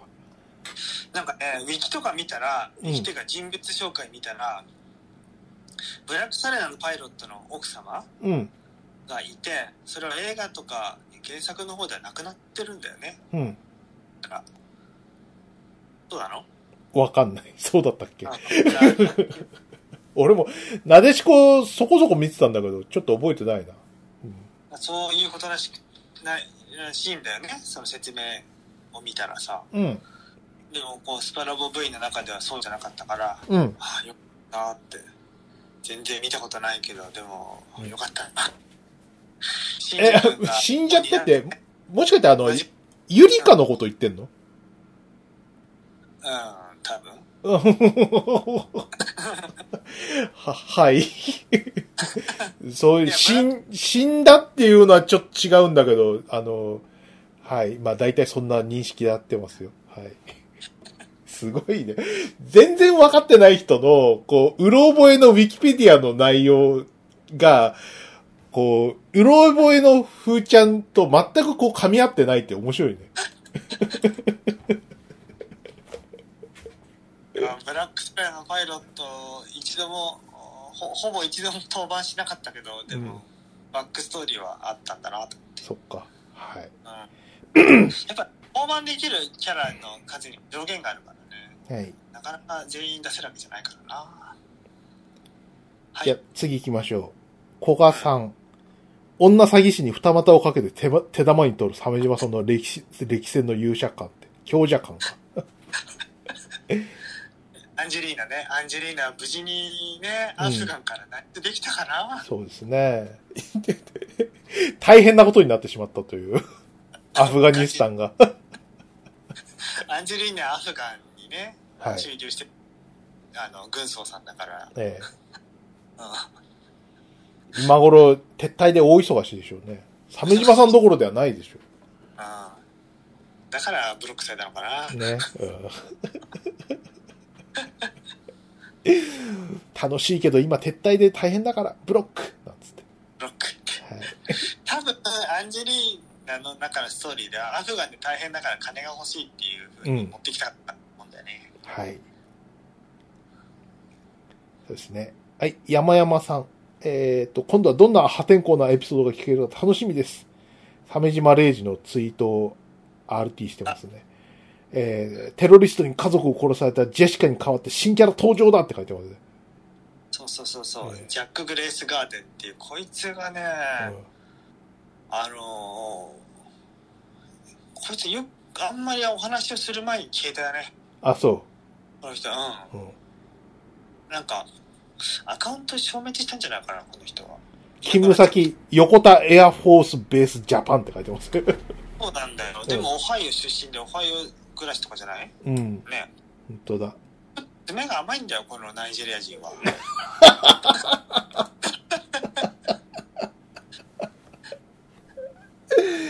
いいですね。えー はい。えーっと、キタルさん。はい千葉えー千葉県館山市の港にメガマウスらしき、えー生物が連日目撃されている。これはアマプロのお二人とバグって花井さんの運命がクロスする予兆なのではって。大体、なんか、そこそこ出てない館山あたり、メガマウス。気のせいかなあの、で、出てる。出てる、出てる。別にこれ、なんか、初めてとかじゃないですよ。えじゃない。うん。ーね過去にも出現して、捕獲して標本になったのが、確か鴨川シーワールドにあるの。うん。前見たし、それ。はい。そうですね。エンマコオロギさん。いや、違うんです。不潔感というのは、そんな過酷な環境の中でも生き抜ける強い体と、太い神経を持った男の中の男という意味で、悪口とかじゃないんです。尊敬してるんです。だからもう聞かなくていいなんて言わないでください。嫌いにならないでください。は、は、は、はい。えーエンマコオロギさん。えーアマプロがネタバレしてくれたおかげで少し気になってたけど、えー見るのはめんどいと思っていたハサウェイを見に行かなくて済みました。見ないんかい。見、見なよ。いや、見なくてもいいけど、チケット買って、それでお家帰ればいいよ。ね、うん。はい。相変わらずですね、エンマコオロギさんは。いいよ、いつまでも聞いても。うん。はい。はい、トシさん。えーっと、ふーちゃんに電気を流すわけに、流すわけではないので安心という。えーこれはですね、パルスパワーを用いた新しいアニサキス殺虫方法を開発という。すごいね。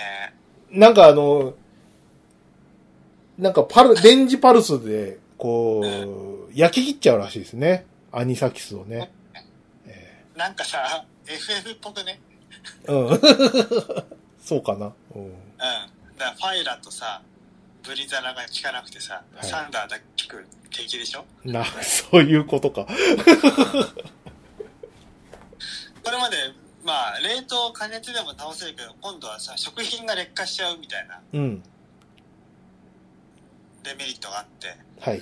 電気を流せば、食品が劣化せずにアニサキスだけを殺せますよってことなんですよ。ね、すごいね、これね。すごいね。うん。属性変えてやっぱ戦わなきゃね。うん。うん。そう、最、その、ふーちゃんもあの、アニサキスでとんでもない目ありましたけど、あやってたの、ねふ増えてますからね。あの、うん。ア最近ね、アニサキスが。ニサキスの報告例が。うん。あの内臓の強い筆川が苦しむぐらいだから、アニサキス相当やべえな。ほんと痛かったんだよな。あれもう二度とごめんだわ。うん。やだーお腹痛いの、ほんとやだ。えーそうですね。はい。あいあきさん。えー進撃の巨人のことですね。巨人、えー最終巻出てだいぶ経つけど、お二人も読まれたのかな自分は、えー一つも履修してないけど、お二人どう読まれたか興味あります。もう結構前なんで、あれなんですけど、まあ、す良かったですよ。あの、ほんと書き切ったって感じで。え進撃の巨人なんか、合わないんだよ。ー いいですよ、別に合わなく。メンタリティとかアートスタイルが。はい。だってあんな、な、立体軌道もあんま説得力ないしな。いいんだよ、サメ島。いいじゃん、大体さ。さどう鮫島さんがさ、その、何、合わないのとかさ、別に今に始まったことじゃないからさ。あのー、あれですよ、あの、チェーンソーマンの、あの、ルックバックとかも鮫島さんブツブツブツブツ言ってて、あーそうね。うん、そう。僕そう今更、あの、鮫島さんが世間と会ってないことなんてね、そんな別に不思議でも何でもないことですから。大丈夫です。いや、待ってよ。鮫島さんちゃんとずれてますから大丈夫です。はいドラゴンボールとか読むし。大丈夫だ。俺はずれてないみたいな感じで。 大丈夫、ずれてます。ず立派にずれてますから。はい。あ、俺ね、今日ね、スーパー銭湯行ったんですよ。なんで急に。道沿いの新しくできたとこ。うん。うん。で、あの、休憩所にね、漫画たくさん置いてあるんだけど、うん。ちょっと何読んだか聞いてくださいよ。なんで、何読んだんだよ。スラムダンク。バカ野郎。 なんだ今更。ちょっとジャンプ連載時にあまりにおしゃれすぎて、はい。なんか、拒絶反応起こしてたんだけど、うん。やっと読めた。読んだこと、読んだことなかったのななか った。なかったんだよ。あのね、うんドカベンぐらいまで、うん。誰度を下げないと読めなくて、その頃は。うん。どっちスラ、スラムダンクの井上武彦なんてさ、もうドラゴ、あの、ドカベン愛好家でおなじみの人なんだから、早く読んだらよかったのに。いや、そうそうそう、そうなんだよ。うん。で、うで、あの、あんまり、序盤だるいから、17巻から読んだんだけど、うん。 20ね、5巻ぐらいまで読みましたよ。三能戦の序盤まで読みましたよ。よ、 全部読んで、それでまだ全部読んでなかったの。読んでない。読んで、で、残りの関数見たら、あれこれこのまま終わんじゃねえのとか思ってんだけど、どうなのかね。終わるんだよ。インターハイ終わんないんじゃないのと思って。うん、だから敗退で終わります。えあ、お負けんのえ負けますよ。三能には勝ちますけど。まあさすがに、なんかその中、描写を見ても、やっぱ全国、ね、2回戦ぐらいかなとかって感じはしますよね。そう。それはあの、連載中からあの、こだわってか、やりたかったことらしいんで、ああ。優勝で終わりにはしませんよっていう。はいはいはい、うはいん。なんかさか、神奈川県の競合がさ、いるじゃん。うん。な、なんだっけ、両南うん。は戦うの最後。戦わないか。そうだよな。決勝行かないもんねいかない。うん、 そうだよ。うんで、ど、どうだったのまだ読み切って、14巻から読んで読み切ってない鮫島さんのスラムダンク表は。ここまで読んで、うん。神奈川県大会の両南との試合とか見見てあの天童がまだ慌てる時間じゃないっていうのあこれかっていううん。感じだった、はい。いやでも面白かったですよあのバスケのルールもだんだん分かってきてそっか。まあシュートの意味はまだ分かんないんだけどあなんだ本当にね、今回、鮫島さんやばいって、すっげえ FF3 のを熱く語ったりさ、初めてスラムダンク読んだとかいう話をさ、延々とするラジオやばいって。あでも全体的にスペースジャム2を見た影響があるのかもしれないそっか。はい。うんじゃあ次行きますよ。えっ、と、ひろし WX さん。えーこの WX っていうのはバツ2のことですね。だからえーはい。俺もな名乗名乗りたいですね 鮫島 WX でもいいんじゃないですかね。うえーえーと、イオン幕張新都心の、えーインドカレーが思いのほかシャバシャバで、木更津かと思ったって。いや、違う違う。木更津、 木更津の、木更津の、あの、カレーがシャバシャバなわけではなくて、僕のお母さんのカレーがシャバシャバなだけですよ。はい。あー確かにこの写真のねあれ見るとシャバシャバ感あるねそうですね。しょ僕の、僕のお母さんのカレーは、あの、くくれカレーをおお湯で薄く溶いたやつですからね。えーひどいひどいなそれ本格、本格インドカレーはこれだって言ってましたからね。連載の句じゃねえんだ茶色いお湯ですよ。ええはい。あ、木でもさ村、うん。さシャバシャバはさはい。 ナンにつけて食べるにはさかえって美味しいかもね食べやすいっていうか染み込んでくれてさそんなことはないと思いますけど。わかるなんだったら、なんとかさ、あの、上に薄く油膜あるじゃんか。うんおうちのお母さんのカレーだったらさ、撥水でパシャ、あの、 撥水しちゃう可能性だってあるんだから。なんか、なんカレーをつけてもなんか、スルスルスル、するする綺麗ななんか、そう。は綺麗ななんか出てくるんだ。カい。レーがはい。 そうですね。えー、木村優さん。えーはい鮫島さん気をつけてって。注意喚起。ええー東京オリンピックを目前にマッチングアプリ等を介した国際ロマンス詐欺の事例が増えていますな。んだって。多いのはロシア人女性のアカウントがだい日本の男性をターゲットに好意的な関係を築いた上に日本に来る途中にロシア当局に拘束されたという連絡をし多額の保証金をも要求するものだっていや、怖っそうですねさすがに、ロシア人と結婚したいとはあんまり思わないね。ね日本人とでさえさ、コミュニケーションうまくいかないのにさえう、んロシア人とできるかなわかんないでも鮫島さんのそういうこう何いまいちこうん。うん。う分かってない感じっていうの鮫島さんのいまいちずれてる部分みたいなのが、こう、言語の不自由さを持って、少しこう緩和される可能性があるかもしれない。そうね。うんずれ、ずれを気づかれないで済む可能性がある。そうそうそうそう。帰ってうまくいくみたいな。そうね。ね。はい。次行きましょう。キングアラジンさん。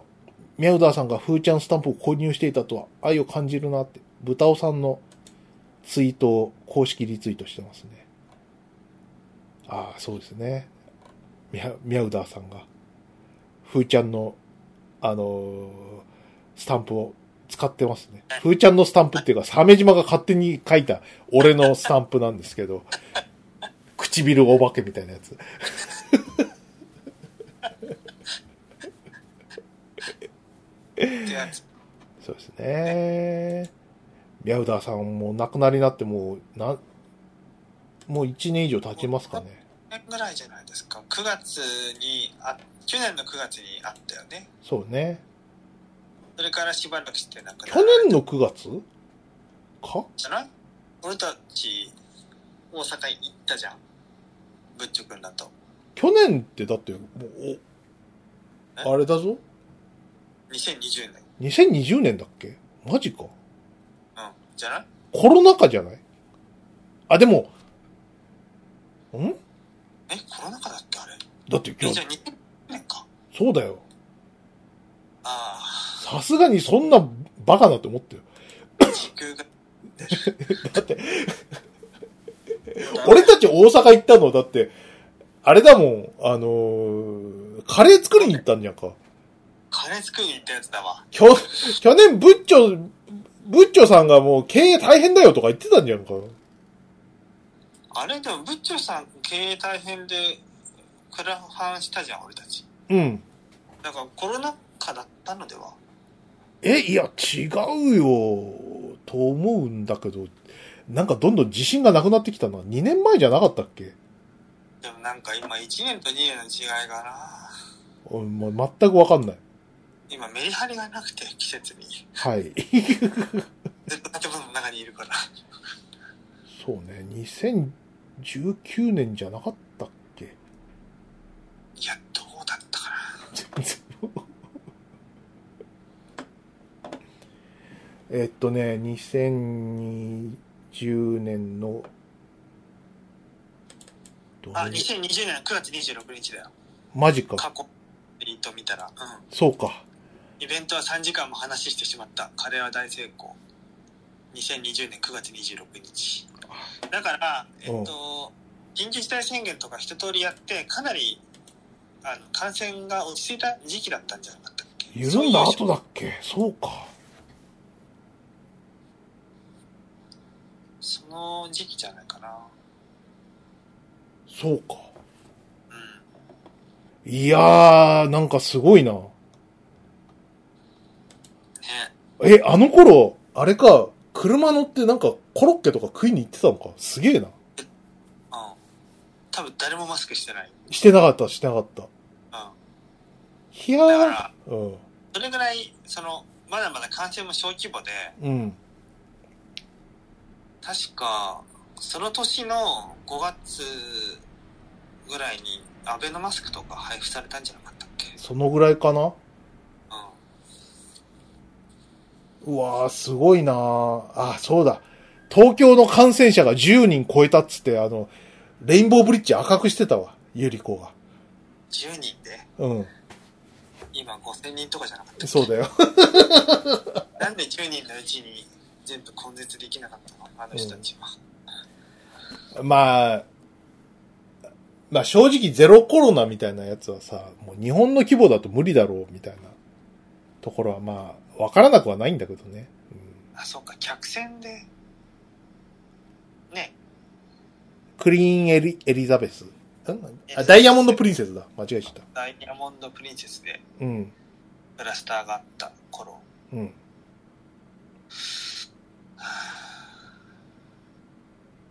じゃあもうすぐ一周期ですかね。そうですね。あ、そうか。いやー、まあ、なん、あの時、トラジ行けたのは本当にラッキーだったかなーってぐらいだな。もしもしうん。うん。あの時さ、うん。ね、行けたもんね、みんなでね。行けたね。花井さんがうるせえ。 全然話ができなかった。あのよあれ、あの時ってさ、焼肉食べる前にもう、あの人、お酒飲んでたんだっけ飲なんんかで家で飲ん、ロング缶飲んだとか言ってたよな。行ってたと思うわ。うん。だから、やべえな。そうなんだよ。ミャウダーさんと募る話もあったんですけどね。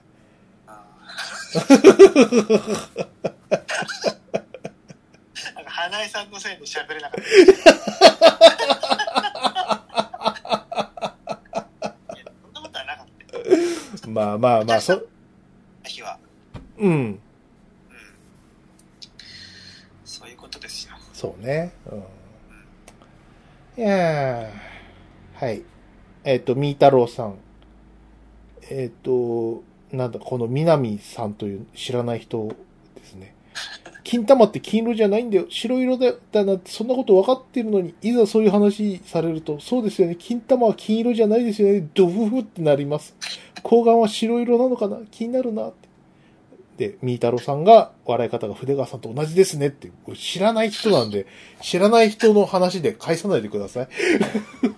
南リオナっていう人はい。どなたさんですかね AV 女優の南リオナですって書いてあああ、るそうですか。そんなエッチな方と僕の、あの、笑い方が一緒なんですね。はい。ありがとうございます。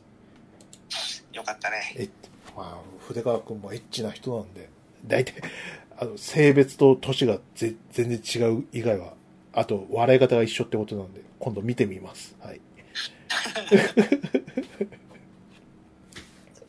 まあ、そんなとこっすかね、今回は。このぐらいにしときますか。そうですねはい。行きましょもう今回、やばかった。本当にね、鮫島さんが、今、FF3 とスラムダンクの話をするっていう、この2点です ね。うマジおもろいなうん売れるよあれうるせえっていう。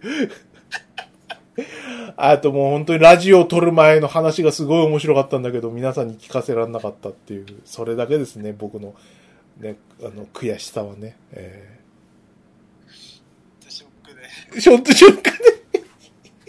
なんかや 闇魔法にかかってみたいな感じもうひたすら、もう指の先が冷たくなってみたいな臨死体験の話をね、恐怖体験をお話になるっていう。はい。